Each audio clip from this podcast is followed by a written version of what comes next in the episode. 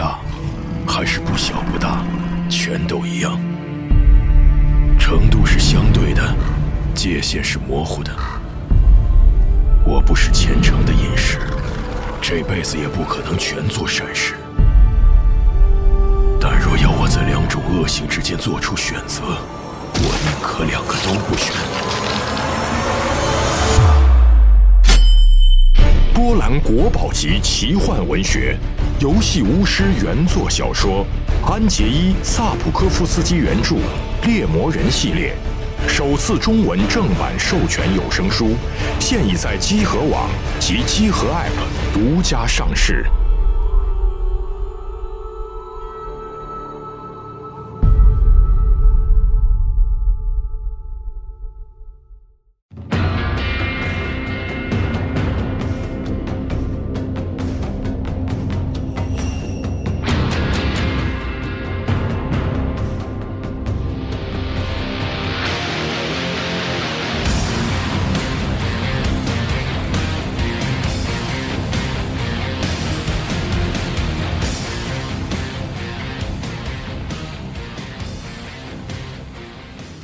大家好啊，欢迎收听这个家调二次元这个故事节目啊。大家好，我是天。我是四十二，哎，大家好，我是大巴。哎，今天各位又听着了？嘿对，这个刃牙继续啊，咱们这已经是正期第五期了。是的，然后嘉宾这次是我和四十二组队。哎实，际上第零期应该是第六期了。对对，按嘿数数的话也是第六期是。对，有一个这个前传节目哈。是的是哎，那接着还是上期的故事来讲吧。好来啊，上回说呢，这个最强生物方永次郎啊，与这个武神余地独步已经是分出了胜负啊。这一期呢，已经是刃牙年少篇的故事。就说这个年少时候的刃牙呀，就曾经与这个日本最强宣华师花山薰呢有过一场较量啊。哎这个史上最强宣华师花山薰呢，是有情有义，卧里无敌，一双铁拳打遍天下无敌手，堪称是硬汉中的硬汉。嗯，哎，他面上有疤，背有侠客心啊。对善人他是侠客，对恶人呢他就是煞星。其实，在那个上期最后啊，也是介绍了一下这个花山勋的这个人物，是的，但是呢，啊，这个人物是有原型的啊。哦，上期最后我们还是没来得及嘛，看着时间差不多。嗯，那么这一期呢，我们还是把这个这个人物的背景原型呢，和大家给补充一下。行，开场先介绍讲这个对，先介绍一下原型哈。先先得把这段给大家安排喽啊。好，所以今天在咱们故事开始之前呢，先给大家说说这个花山勋的这个人物原型啊。花山勋的人物原型是谁呢？啊，是一位一九三零年出生，后来成为这个传说级黑道的一位大哥啊。他的名字叫花行进啊。这位一米八的大哥啊，是空手打架啊，无人能敌。他平时穿的是这个白色西装啊，也是戴个眼镜，脸上、身上啊都有战斗留下的伤疤。等于从这个外形来说，非常就同步啊就已经借鉴到了，是吧？哎，说啊对，特别像，嗯这黑道大哥花行进呢，他这个人呢有很多传说。这个大哥其实是家庭出身啊，背景是非常不错的，家里啊是有这个四百年历史的一个名门大户人家。他爸爸啊，他父亲也是个读书人，华盛顿州立大学毕业啊。哦，出国读书，当年的留学生，哎。我的天，这个按道理来说啊，花行进这个从小家教也是不一般呢，对吧？嗯。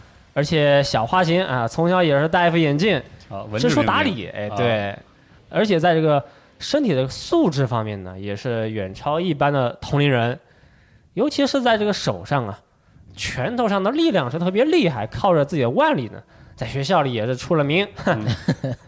这有说这个小时候花行进啊，有时候和这个其他小朋友有争执嘛，对吧？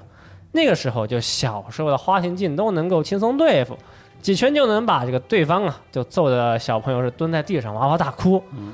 这个大家都知道，这个小孩子打架嘛，那结果是什么？结果都是找家长啊。对，但是呢，啊，这个花行进就比较特别，就对方家长找上门来，这个还是孩子的花行进也是毫不慌张啊，和对方家长和这个大人啊，就摆事实讲道理，啊孩子跟大人讲道理，哎，厉害了，特别了啊。说，哎，是你们家这个儿子啊，先惹事在先，这我也是无可奈何为之，就我也是一个自卫反击嘛，就大概是这个意思。就还是孩子的花行进呢，就可以通过就自己的口才还有他懂的一些道理啊，就说服大人。可以看出来，这个人呢，花行进这个人就是力量非凡啊，思维敏捷，遇事还冷静，这些特点，花形进从小就是展现了出来。到了中学啊，花形进是读的当时的一个当地的重点中学，他脑子好嘛，读书有一些天赋啊。但是在这个中学里面呢，就开始沉迷打架了啊。花形进也是非常争气，怎么说呢？整个学校里就没有什么其他人呢，能够和他就掰掰手腕。又不是体校，对不对？哪有那么强身体素质跟你干呀？哎，是又过了一段时间啊，这个花信进读书嘛，就读了一段时间就退学了，主动退学。哎，怎么回事呢？是因为啊，这个小伙子花信进整天就想着打架，哎，今天揍这个，明天怼那个，心思也不放在学习上啊，天天就想着找事儿。嗯，然后他去了哪呀？他找了当时啊，也是一所赫赫有名的这个不良的高中啊，一所不良的学校。哦，我们就说啊，这个不良少年呢，也有不良少年们的精英啊。哦不良少年看那也是分三六九等嘛。不良学生的重点中学，哎，还有这样学校哇？这个不良学校啊，其实就算是当时不良精英们云集的一个地方。嗯，作为这个著名的啊大哥培训基地，出来的都是这个未来的一个黑道巨星，是这么一个地方。哦，哦，真跟热血高校说那时候，输送黑道就是那人才个？对 close 那个那些感觉差不多，铃兰是吧？就那种感觉。哎，那花行径啊，来到这样一个卧虎藏龙的地方，他干的第一件事情不是别的，就立刻找到这里的头头，不良少年们的老大，就班长嘛，嗯就当面就对他说，就说什么呢？说你是这的老大，哎，那现在你能不能把这个老大的位置交给我？哇，张嘴就说啊，哎，张嘴就说这个啊，哦 那这里的老大那也不是一般人呐，他是当时啊关东地区的一个暴力团伙的一个小干部了啊，那也算是哦正经黑道。是哎，在学校里也是备受其他不良少年们的尊敬的。那这位老大就问说：“哎，你是不是不知道我是谁呀？敢在我面前口出狂言啊？”是，那此时的花行镜啊，纹丝不动，把眼睛一摘，二人是双目对视。那相信各位呀，在很多影视作品里都看过这个不良少年们这个对眼对视的画面啊。嗯，哎，那这些都是真的，都是历经时代呀，魔力传承下来的这个老本行啊。嗯，在这个对视的片刻之间呢，这位黑道大哥就感受到了来自花行镜的无形的压力啊，看出来眼前这一位啊是男人中的男人，气势非凡呢。哇，于是这位黑道大哥呢，就当场是承认败北，当天啊就把老大的位置交给了花行进。就靠气势，哎，没错，真的英雄以眼杀人是吧？就是这意思。真是牛逼。嗯，这才中学的花行进呢，就成为了不良少年们的头头啊，过上了他理想中的生活啊，每天打架啊，未尝一败。据说啊，这个中学时代的这个花行进也是挑战过职业拳击手，但这个拳击手也是被花行进一拳 KO。哇，哇，哎，这谁还挡得了啊？是后来呀，或许由于这个花心进是太过出名，影响过于恶劣了，连这个不良少年啊，云集的高校啊，也是无法坐视不理，只能是将这个花行进开除。哇，哎，什么意思呢？就大概是就说，哟，哥您走了，哎，这小庙留不住您这位大神啊，嗯不良到不良学校都都留不住。那毕竟是个学校嘛 牛逼了，对吧？是，这个时候花行进可谓是这个初露锋芒啊。嗯成年之后啊，花行进就进入了当时是赫赫有名的一个呃不良团伙，叫安藤组。嗯，有朋友可能会觉得这个组啊，听上去就人也不多，可就那能就规模吧。哎对几十个人嘛，对吧？但是呢，这个安藤组这不一般呢，在他这个强势的时候，也是超过千人的这么一个大组织啊。花行进就这么成为了一位正式的黑道啊，全身心的踏入了这个他所想要的黑道的世界。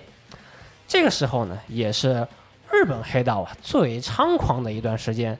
当时啊，黑道之间的是打架斗殴嘛，嗯，都会使用各种武器，那棍棒都算是稀松平常，刀枪那也不算少见。但花行进这个男人呢，他却总是穿着一身这个显眼的白色西装，使用空手格斗，从来都不用武器啊，看上去像个绅士，但却又勇猛非凡，无人能挡。和他单挑啊，基本上就十秒左右就会败于花形镜的铁拳之下。哇，太有戏剧感，戏剧感了，这形象惊了，我真真是惊了。您说这事儿真的？是嗯，花形镜这个人呢，打架厉害，脑子还灵活嘛，对吧？而且还气势非凡，所以也很受这个安藤组这个组长器重。那老古话说这个三岁看大，七岁看老嘛。嗯，老古话也说这个男怕入错行，所以说这个花行进算是天生的一个人才啊。黑道黑道天才，嘿嘿黑道明星对，啊生下来就应该干这行儿。真是黑道明星，我啊，流氓明星。嗯哎，是这么一个意思啊。花行进的传说还有很多啊，咱们这里再挑几个说一说。嗯，说当时在涉谷啊，有一家名为这个纯情的酒吧会所，他老板呢是不把这个安藤组是放在眼里，不给组里打招呼，啊，那自然也是不交这个保护费呀、狂得很。安藤组当时在涉谷那也算是一霸呀，这个开店的、搞餐饮的啊、摆地摊的，都是非常尊重、敬重啊这个安藤组，嗯，该给的钱都给呀，该送的节都送。是，但是呢，这个纯情这个会所为什么这么狂？哎，也是有理由，因为当时啊，他这个酒吧会所有一位职业摔跤大师叫力道山，哎，这个人罩着啊，哦力道山和他的弟子们在这里算是一个兼职保镖。就话说有一天呢，这个花行进走进这家店，拍门进去就看见力道山和他的弟子们就坐在那儿，已经摆好了架势。呃，意思没什么其他意思，就等着这个花行进上门嘛，对吧？嗯花行进就问啊，说你们都是些什么人呢？敢拦在我面前？力道山这些人就答道说：“哎，我是这的保镖，哎，您要进来，那先得过我们这一关。”哎，这就对上了。花行进当时是大吼了一声，然后也是说了几句话呀，就说：“哎，你们这群臭鱼烂虾也敢在这里当保镖吗？”随后啊，这个花行进是浑身散发着怒气，将眼镜一摘，准备动手。力道山呢，这个人是作为一位顶级的摔跤大师，一位摔跤人，对视之后，立刻就感受到面前这个人的恐怖啊！一旦动手，后果是不堪设想。行家啊，有哎，当时就给花行进让出一条道来。过了几天也是登门道歉，意思就是哎，这不好意思，当时也是打扰哥您工作了。哇，这经典再现，这哎又来一遍。嘿嘿。经过这件事情之后啊，这个涉谷中花行进的名号也是无人不知，无人不晓。那接着再说一个花行进的小故事吧。嗯，就说这个传说啊，花仙金有一回是被拿着枪的这个黑道包围呀、乱斗之中啊，这个花仙金尽管是身中两枪，哇，但也是一步都没退后，反倒是这些拿着枪的黑道们被逼得落荒而逃。嚯，身上中了两枪的花行进，哎，打完架自己就走着去了医院，就大概意思就是说，哟，中了两枪还挺疼的，咱们得去医院看看啊。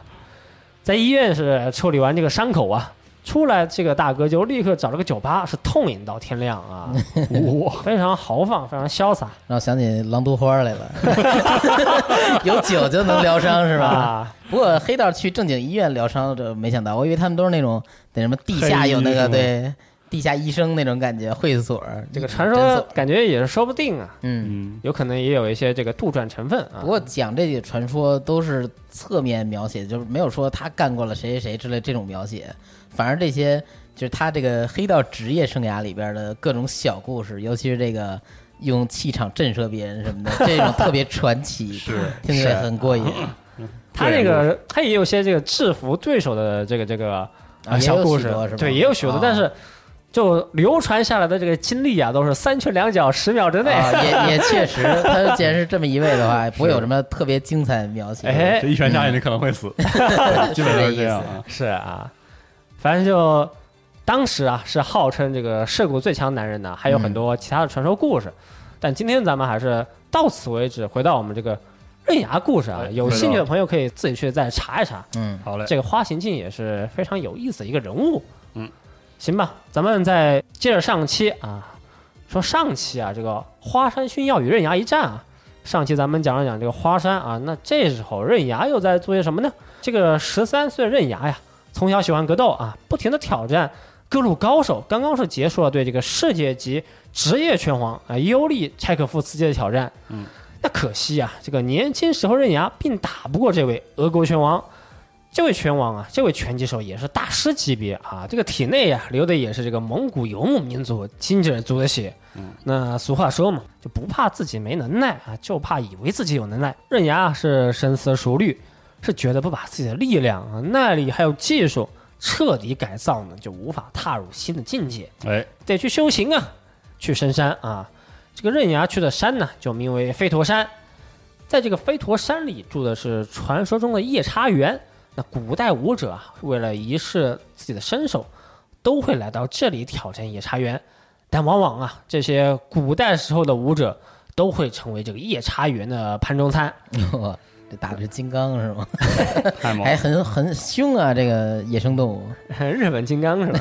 对，那刃牙也不例外啊，是想要更上一层楼，那必须得经过夜叉猿的捶打，得经过大自然野性的考验。嗯，挑战夜叉猿呢，绝不简单的，没有极限的耐力与反应，那人类与这个夜叉猿根本就不在一个层面上。呃，范马勇次郎啊、就曾经对这个小时候的刃牙就说过这么一段话呀，说什么呢？说如果你进行了一段这个长时间的运动啊，一定会迎来一个啊、界限，大脑呢就会发出危险的警告，这种信号啊，这种警告啊，就是痛苦的感觉啊。通常啊，人会在这个时候就停下来休息，就累嘛，难受啊，对吧？但人的潜力无穷，哎，脑部继续传达这个要休息的指令，就是让你感受痛苦啊。但如果你能够忍耐，继续的运动去锻炼，哎，这个时候有趣的事情就发生了，什么呢？这个痛苦就会消失不见。哎哎，那这个是为什么呢？这个事情的秘密啊，就是脑内麻药内啡肽。嘿哎，内啡肽是脑内的分泌物啊，也是相当于一种麻醉剂。那我们知道啊，这个吗啡是一种强力的这个麻醉剂了啊。在这个润牙世界里，这个内啡肽的麻醉效果啊，那可是吗啡的一千倍。嗯只要是内啡肽持续分泌啊，竞技者啊、修行者就能够持续锻炼啊，到此为止呃都能够进行运动，进而达到一个登峰造极的阶段。这个内啡肽是脑内麻药啊，一流的运动员、一流的这个修行僧啊，都会有这种突破极限的经历。这个还真不是编的，就很多长跑爱好者哦通过这个长时间的奔跑，能达到就是能进入到一种就是非常畅快的感觉。嗯你说西蒙，西蒙就有这个感觉。但但他膝盖没了。对对，就是把膝盖跑没了啊。呃，感觉这个还是有，就是相当有有一定根据的一个设定啊。啊，是一个相当于是夸张吧？啊对对对是这么一个事情。漫画里有所夸张，但是这个有这个这种作用是对这种作用是存在的啊那我们继续啊，而要挑战这个夜叉猿呢，那仅仅拥有这个脑内麻药，哎，突破耐力的极限，那还不够。真正的这个格斗家还必须拥有超越运动神经的极限，哎，拥有将这个不可能化为可能的集中力。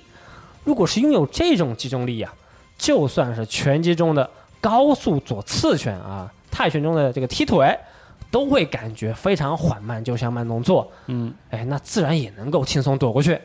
这就算摸到了所谓的不败境界啊！要领悟这种集中力呢，那一定得经过这个生死关头的磨砺呀，得去鬼门关走一圈。有这个赛亚人那味儿了，嘿嘿 濒死的时候会更强，是吧？哎，俗话说是退一步海阔天空啊，俗话又说不撞南墙不回头啊。为了领悟这种集中力，刃牙呢，这个小伙子也是从百米高的悬崖上是纵身跃下，在落下的过程中是感受到了真正的生与死啊，逐渐能够清晰的观察到周围，时间的流逝啊，也是逐渐变得缓慢，能够在这个悬崖峭壁之间找到合适的落脚点，最终竟然是通过来回反复的这个平台跳跃呀、平安落地，有了这样一段经历，嘿，有了这个悬崖的这个三角跳啊，哼，刃牙这就算跨越过了这个运动神经的极限。刃牙呀，在这个飞驼山上待了三个月，领悟了这个脑内麻药，领悟了这个踏入不败境界的集中力，啊，战胜了身高超过两米、年龄一百五十多岁的这个夜叉猿，哇，总算是大功告成，修行完毕。咱们爱哪儿哪儿去，回归天地，整个人是焕然一新。当然呢，在这个刃牙进山修行的这几个月里面，那其他人的时间也没有完全停下来，对吧？击败了刃牙这个拳王啊尤利啊，在中量级拳击比赛称霸之后呢，就放出豪言，哎，要拿下重量级拳皇的宝座。也想当双冠王，哎，没错，这个刃牙的妈妈啊，一见刃牙就一拍大腿就说啊，说，哎，你现在可不是和这些黑道流氓打架的时候，咱们先把刃牙和这个拳王尤利的比赛，咱们给安排上。于是啊，还是这个厉谷川再次登门拜访花山勋，就说这个哟哥，这个不好意思，刃牙要得先和这个拳王优利有一场较量，您可能还得再等等。那花山勋就说说这没关系，黑道的打架呀，是从二人相遇就算开始。花山勋这个手下人也表示啊，就是说您家少爷啊要和谁打是你们的事儿，我们还是按照我们这个黑道打架的规矩走。嗯，绿谷川呢，接着又找到这位拳王尤利，就说说我这里有一亿元，是您这个拳击比赛报酬的十倍，希望您呢能和刃牙再次是一较高下。这个拳王尤利啊，立刻就是义正言辞就说说说什么呢？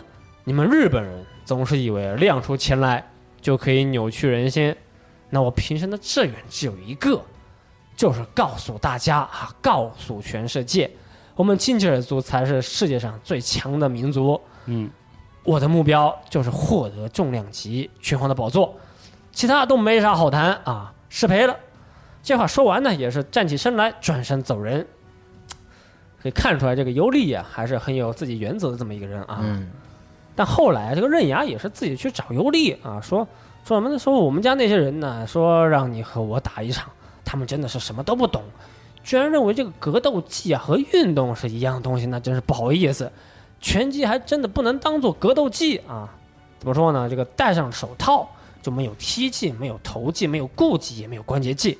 那这个综上所述啊，你们作为这个斗士来说并不完全，但我还是衷心祝愿您这个事业成功。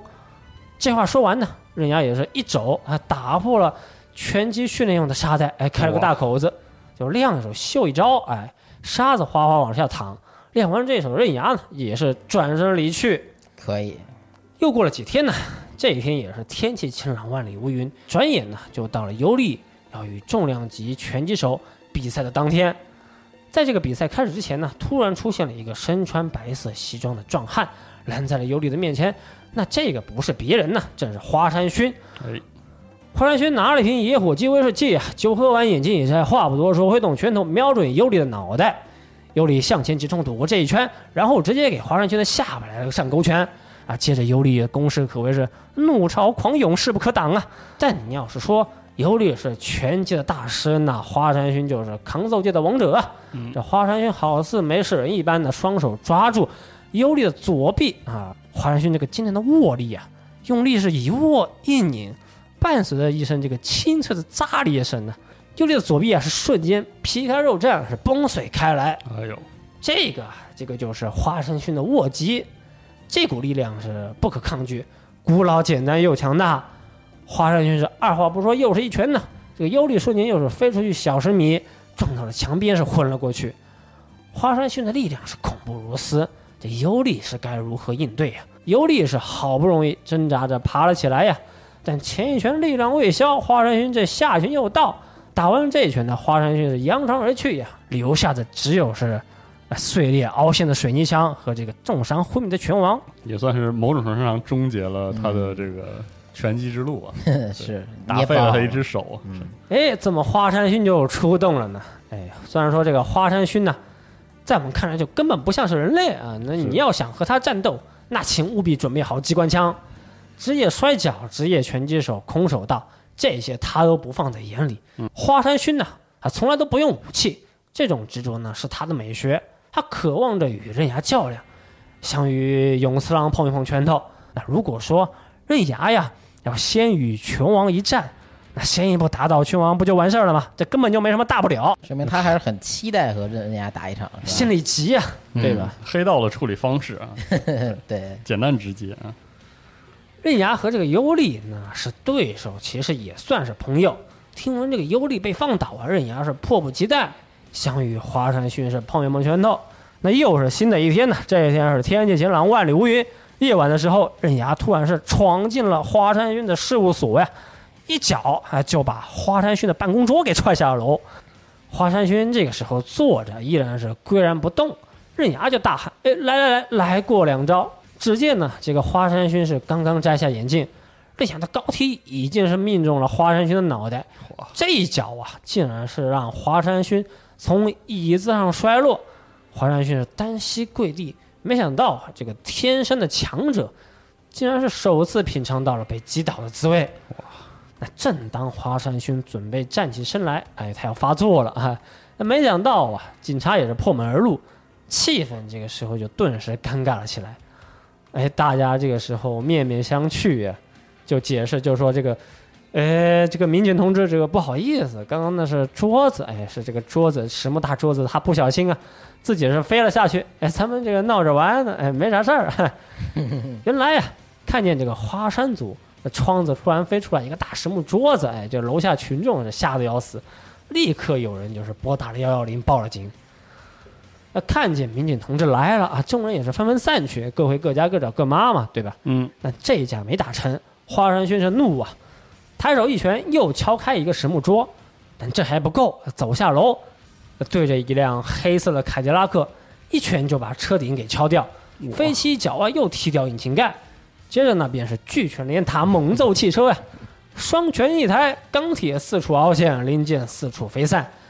接着华山勋又是把小汽车掀翻呢，撇下轮胎，是双手一用力，竟然是连这个轮胎呀、也被撕成两半。华山勋破坏一辆这个凯迪拉克也只用了十秒，哇，他这个力量啊万里呀、那是货真价实，是毫无疑问，这个堪称是国宝级别的水准。街霸环节，拆车，老街霸玩家了嗯啊！凯迪拉克心里苦啊，是不是？我招谁了？华山勋是一位黑道啊，所以他这场这个刃牙与华山勋的较量比试，那并非是平时这个擂台上的对决，而是一场这个干架。哎，这个打架也有讲究，什么呢？那是发生在阴暗狭窄的地方，那是再好不过呀。围观的群众呢是越多越好。嗯，那这一晚，花山勋就和刃牙在一个商业大楼的最上层，三四楼的一个集厅中相遇了。刃牙就对华山勋说：“哟，那咱们就在这里来打一场。”华山勋是二话不说，上来就是连续三拳呐。尽管刃牙是双手防住，整个人还是飞出去老远。华山勋这每一拳呢，都是体重乘以速度乘以握力，这破坏力，就算是已经脱胎换骨的刃牙，也是被锤得动弹不得，任人宰割。黑道的打架方式那是毫不留情啊！华山勋抓起来这个地上刃牙，一个头锤，接着又是对准刃牙的腹部铁拳连打，和这个刃牙脑袋差不多大小的拳头，是没过多久啊，就彻底贯穿了刃牙护在面前的双臂，那巨拳直接刃牙的下巴，昏迷过去的刃牙呀是没有喘息的机会。华山勋又是抬起一脚啊，就把这个刃牙踹到了高楼的玻璃窗前。刃牙呀是防不住华山勋，那强化玻璃自然也是防不住啊。这可是三十四层的高楼，华山君就没有想过放对手一条生路啊，抓住刃牙的脑袋，撞碎玻璃就往楼下丢。这眼看一个人从窗边消失，围观的群众也是被惊得说不出话来。嗯，没见过这么打的，哟，对往出人命了打啊！刃牙呀是摔了下去，但又抓着这个阶级的电线又爬了回来。那个好家伙，虎胆龙威呀，这个还能继续往下演。嗯，刃牙呀，这个时候是把外套一丢，露出一个白色的小背心，就对华山勋说啊：“说这个拼上性命的打架呀，那我也不是第一回。”哎，看见刃牙是翻了上来，围观群众是人声鼎沸，加油的、下注的，里三层外三层，气氛顿时又是活跃了起来呀哎。理想的这个打架场景，看热闹不嫌事儿大。对对牛逼牛逼这个啊！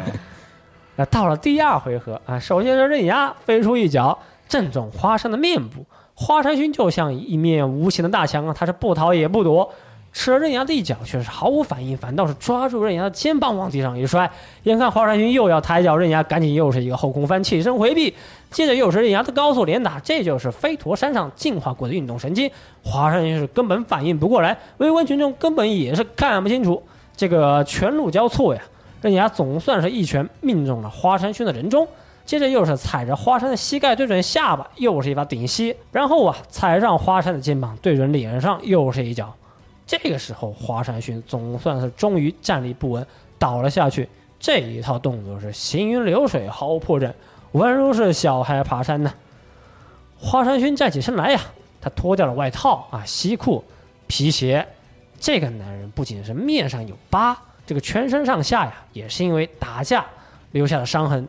而这背后呢，正是这个家传刺青侠客行。哇，哇，哦哦，到了，到了到了到了，哇，哟，那么各位，您听过侠客行的故事吗？嘿，嗯，听过没关系，再来一遍啊！来，来，那是一六一六年啊，在一个因战乱而荒废的村庄里啊，有一群歹徒袭击了当时广为人知的大户地主花山家。这人歹徒们是趁着这个夜色破门而入，花山家中啊，族人是全部惨遭杀害。而在这一天，偶然经过此地，在花山家借宿一晚的赌徒啊，在充满血腥味的大屋中，是将花山家唯一的小孩独生子花山弥吉给救了出来。而这位赌徒啊，将小孩藏入寺庙的大钟之中，自己扛着大钟，面对蜂拥而至的歹徒，哎，面对拳脚，面对刀刃，就用自己的肉身呢，是守护了花山家的独子。纵使这个五脏六肺全被切烂，哎，纹丝不动，保持这个康中的身姿，为报一饭一宿啊，舍出性命，这个就是侠客，哎，这就是一个男人的侠客心。哎，后来呀、花山弥吉是为了表达对这位不知名赌徒的感激之情呐、花山家哎代代当家的背后都会刺有这个杯中巨汉的这个侠客型刺青。纵使性命灰飞烟灭，而侠客行哎将会永存。哎，这就是侠客行的故事，嗯，真是精彩，令人唏嘘啊，唏嘘。但之后还有这个花山这个侠客行哈，是单独一段儿，给大巴也来讲讲哈。就说啊，这个花山勋背后的侠客行呢，还是布满刀疤。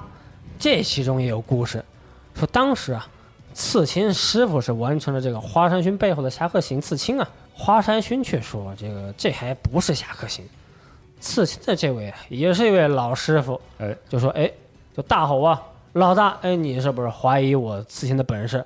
我干这一行啊，已经也是四十年了，今天您一定得给我一个满意的答复。嗯，这个对日本的黑道刺青有一点了解的朋友可能知道，这日本的刺青师傅，特别是给黑道刺这个的老师傅是非常受人尊敬的。可能很多这个当家啊，对这个老师傅也得这个让三分敬三分，啊，这个就很有意思。这个对话，这个时候，花山新说什么呢？就说侠客行还未完成。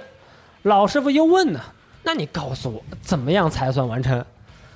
这个时候是花山君二话不说啊，推门而出，众人还是说不出话来，只能是大眼瞪小眼。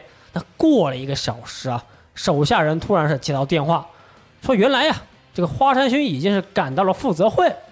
哎，这个负责会呀、是和这个花山勋是有仇，怎么说呢？花山勋的父亲呢，就是被负责会所杀，哎，也是一个呃非常蛮横的黑道组织。嗯，他部下呀，顿时就是紧张了起来，立刻就集合全部的人马呀，赶往这个负责会。哎，当部下们赶到时，那此时的花山勋呢，也是用自己的一双铁拳，将负责会里所有的黑道是全部击溃。而这个时候，花山勋的全身呢，也是留下了无数的伤痕与刀疤，背后的侠客行呢，也是因为这些伤痕啊、刀疤四分五裂。这个时候啊，花山勋就说道：“侠客行是终于完成，那没有刀疤与伤痕的侠客行，那不是侠客行。怎么说呢？侠客行上面的这些伤痕呢，那就代表的是花山勋的这个仁义与勇气。身体力行哈，作为一个大哥，对这个家族负责，对自己的这个帮派负责。哎，嗯，那咱们再回到街机厅，这个第三回合才刚刚开始。说这个花山勋呢，这个时候已经是抓住了刃牙的左手，这个用力一握呀，刃牙的左手是瞬间皮开肉绽，崩裂开来。那就说啊，十岁的花山勋已经有了了不得的握力，那那个时候花山勋呢，就能够是捏碎玻璃瓶啊，扭弯门锁，撕裂几百页的杂志，这个浑身的力量啊，都证明花山勋就是被伸缩选中的一个人呢。只要是被花山勋的手握住，那都能给予对手致命的打击，这甚至呢，能比普通打击技巧啊产生是更大的伤害。嗯，啊，刃牙这个时候是受了重创啊，但依然是闪转腾挪，灵巧闪避，无法捕捉刃牙的花山勋呢，竟然是掀起了一整块地板呢，这才总算是抓住了倒地刃牙。众人呢还惊讶于花山轩的怪力，那这个时候更奇怪的一幕出现了，什么呢？反倒是小个子的刃牙呀，将华山勋给摔了出去。范马永次郎就曾经说过啊，说这个格斗技这玩意儿是被这个神呐、所选中的人才有资格踏入的领域。嗯，能看见力量的流向，能看见力量的动向，那就是所谓的格斗天才啊！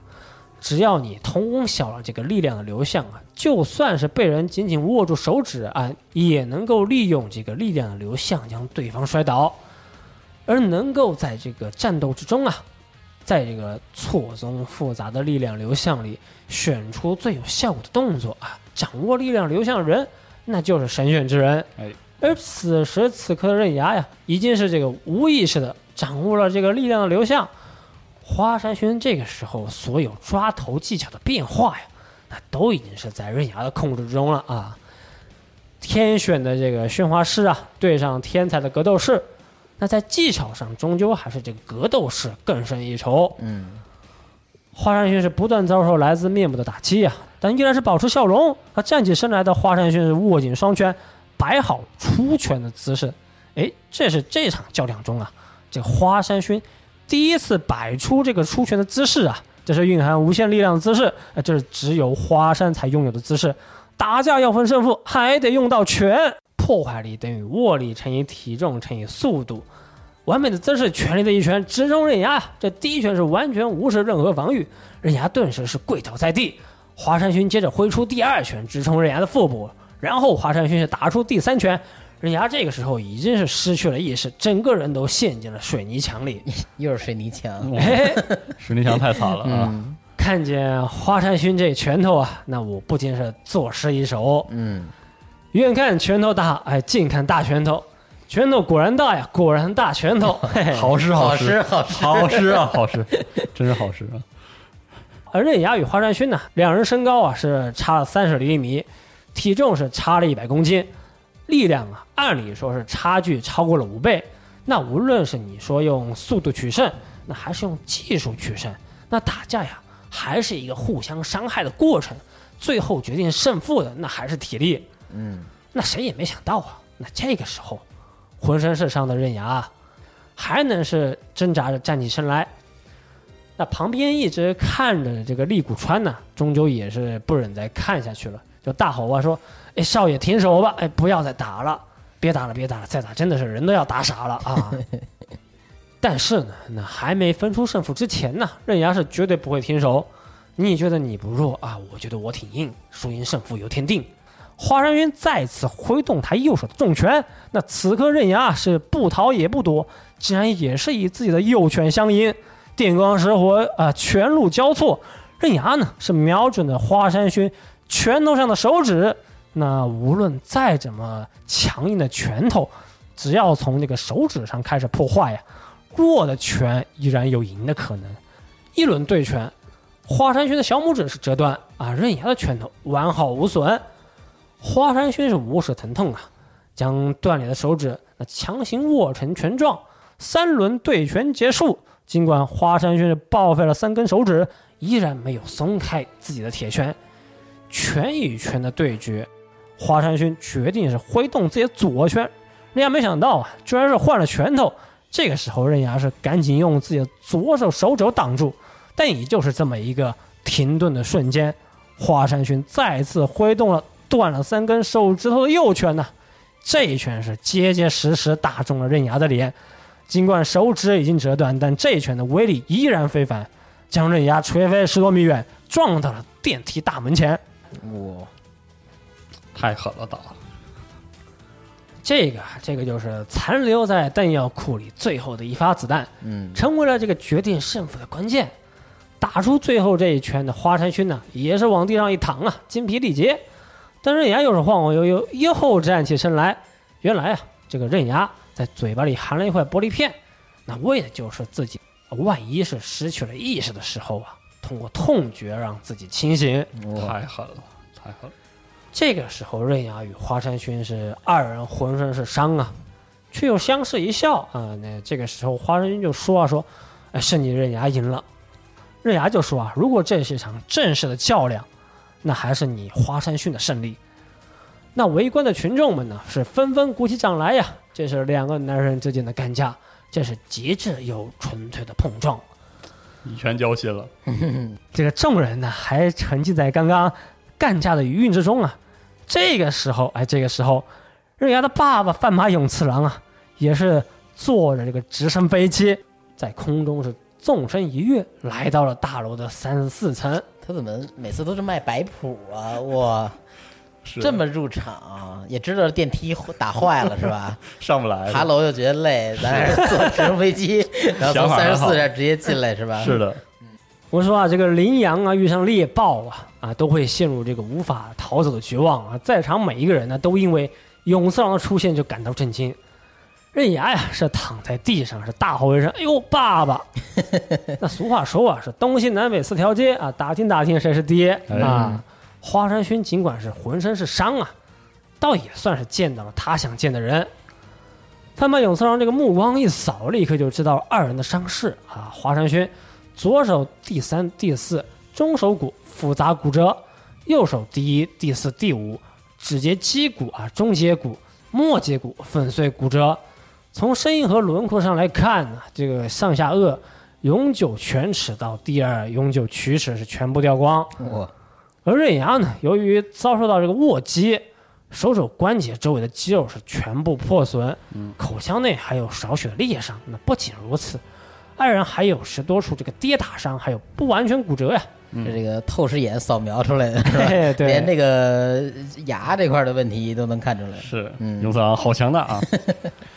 范马永次郎这时候心想：“哎呦，太好了，总算是赶上了。”就对这个刃牙和花山薰说啊说：“哎，你们才刚开始较量嘛，哎，怎么就停手了？怎么就不继续打了？”这话一出啊，大家是大吃一惊。啊，范马永次郎究竟是在想些什么呀？这场惊天动地的死斗，在他看来不过是刚刚开始。哎呀，永次郎就问呢：“你们两个小青年啊，怎么就不继续打了呢？”围观群众也是议论纷纷的。哎，不都已经是打完了吗？哎，我们已经看完了呀。刃牙这个时候是头一低啊，就对他爸爸说啊，说：“哎，已经够了，我们已经是尽了全力啊，打了一场。”花山却说啊，说：“行啊，那接下来打吧。”只见花山兄呢，又是站了起来，只不过他这一回呢，不是扑向刃牙，而是冲向刃牙的爸爸。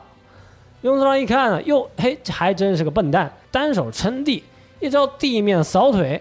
只见华山勋的两条腿啊，是瞬间就被踢断。永次郎就说啊，说听说你是年仅十五岁，就已经是全日本第一最会打架的黑道，但终究啊，还不过是个孩子。啊，只见这个永次郎啊，单手就抓住一百六十公斤的华山勋，轻松就丢了出去。双方的实力差距啊，可以说完全就不在一个层面啊。华山勋是跪倒在地啊，折断的双腿是无法支撑起他这个强壮的身躯。而这个时候啊，永次郎啊，竟然是再次开口，就说什么呢？说那好，哎呦，那我就来当你花山勋的对手。哎，永次郎怎么这样？是啊，什么人品？这是 太可怕了啊先把人捏完了之后，然后说我来跟你打是吗？哎呀，花山勋这个小伙子啊，可能这个时候才明白永次郎是一个怎样的男人。这个时候也是只能送给花山勋一句话呀，什么呢？曾经的年少无知，哎，到现在的世故三思。嗯，是刃牙呀是实在看不下去了，冲上前来，但是还未出手呢，就被永次郎一掌撂倒，失去了意识。永次郎就说啊，这也不是致命一击，怎么就倒了呢？永次郎接着就讲啊，说地上最强就在你的面前。说着这话呀，就抓着华山勋的脸，说你和这些三流的对手够招还可以，但你要向我挑战呢，那简直是愚不可及。华山勋从出生到现在呀、还未遇见过一个凭自己的腕力是打不倒的敌人，但这次对手是实在太过强大，就算是毫发无伤啊，向永仓挑战，那也绝对不可能会赢呢。花山的小弟看见这样的情况呢，也是忍不了，抽出短刀向这个永次郎发动突袭。那可别小看了黑道吧，但这个永次郎啊，却将这个花山的脑袋一推，这一刀没想到是竟然就贯穿了这个花山勋从左到右的面颊，哎呦，这一刀啊是横在了花山勋的嘴里。这时候永次郎那终于是没了兴致，转身离去，嘴边还嘟囔说什么呢？又度过了这个无聊的时间。哎，您看这个 永次郎啊，这特地坐这个直升飞机跑过来捡个漏，收 人头的。哎，他这个挑时机出场的呢，一直都是非常可以，挺有水平。是发现了啊，打完这场，又过了几天，刃牙呢是收到了一封来自花山勋的书信。这个信呢上面有字，这个字写的是歪歪斜斜，没有章法。这个字一看就不是文化人。打开信一看，里面写着几个字：“想见一面。”哎呦，嗯，原来呀，这个花山勋已经是在医院躺了好几天了，那双手双腿呀，该缠绷带是缠绷带，该打石膏打石膏。那这封信呢，其实是这个花山勋呢，用嘴巴叼着毛笔写下来的书信呢。啊，即使这样，他也没有找代笔哈，还是也算是一种尊敬哈，对于对手来说，是。刃牙这个时候是走进医院，花山就说啊，呃，其实也没有什么大不了，没有什么要紧的事情，就是想再见一面而已。哎，和你刃牙打了一架呀，这事儿我是丝毫不后悔。那希望刃牙你能够变得更强，超越你的父亲。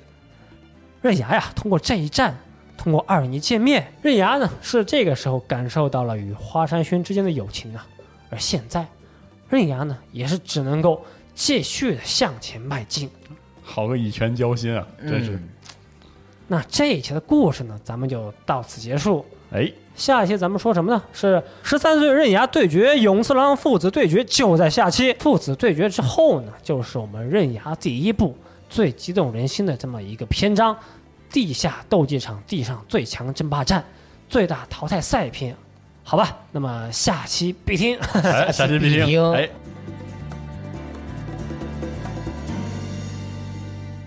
那么咱们还是这期最后啊，再说一段这个八流家的涂鸦。哎，每一期这个电台最后啊，有一段那么一个小故事。番外篇，哎，本源家这姑娘真是了不得，嗯，是八流家的涂鸦啊，从这个三女儿半云八流的视角呢，说一说半云晦气他们一家人的故事。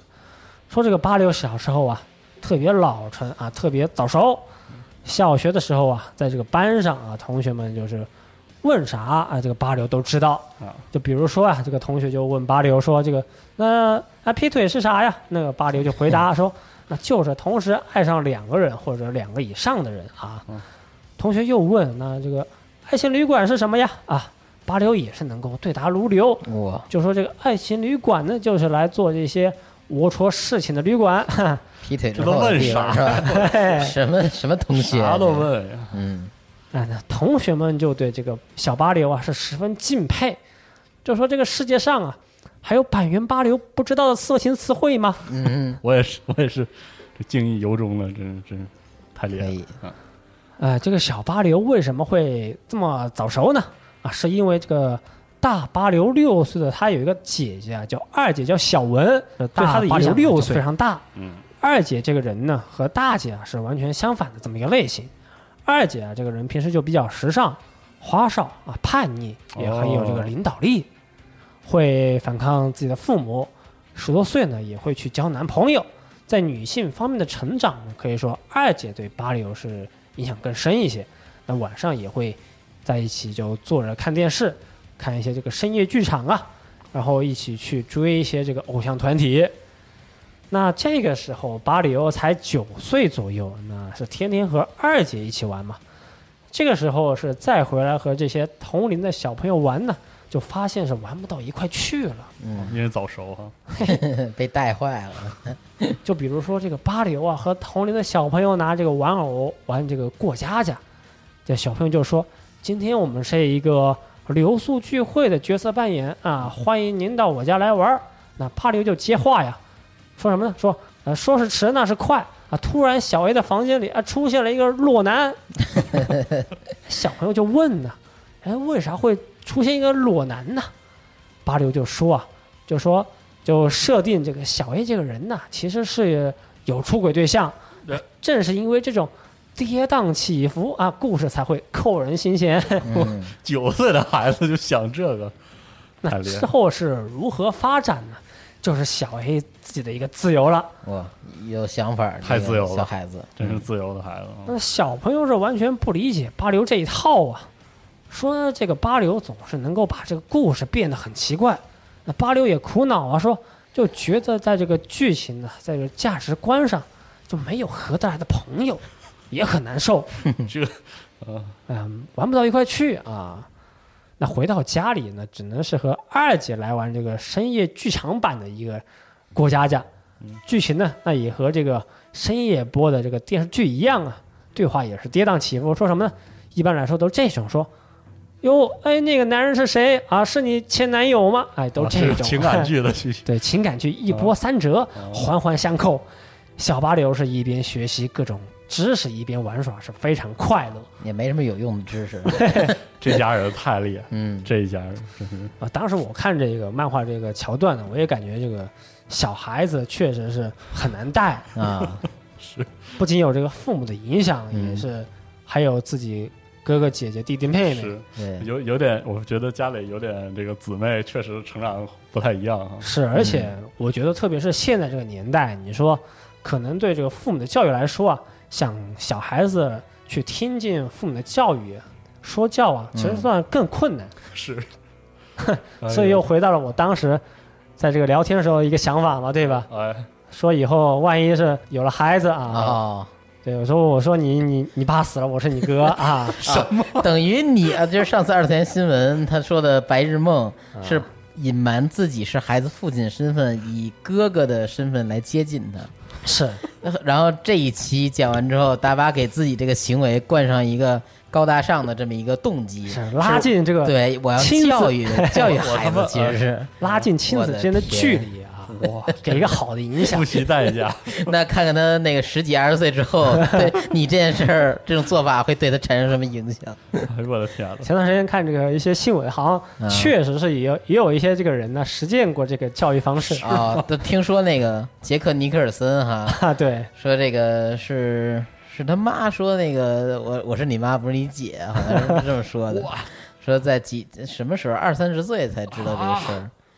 呃啊，杰克尼克尔森是我非常喜欢的一个演员，闪灵那个啊那个 Johnny，然后那个蝙蝠侠这个老板这个小丑，哇，最早那震撼了，个对我真是他妈震撼了。反正我就觉得，现虽然说我现在个人生活是八字没有一撇，独自的一个个人生活嘛，嗯对吧？还是会去平时想一些这个白日梦，就万一啊，有了一些这这个家庭，有了小孩，对吧？给孩子看人牙担心啊，啊！我的天，哥哥给你看刃牙是吧？听哥哥以前录的广播，我真傻了都。可以居然能最后聊这么沉重的话题。这这沉重吗？感觉还挺轻松的，呃，只不过有点怪。咱们也都是走过了人生三分之一还多的人嘛，对吧？可不嘛，是嗯行行吧，那么这期故事呢也是到此结束，嗯，那么咱们下期再继续，好吧？行，下期必听啊，啊，下期必听，好，各位，拜拜拜拜拜拜。拜拜拜拜。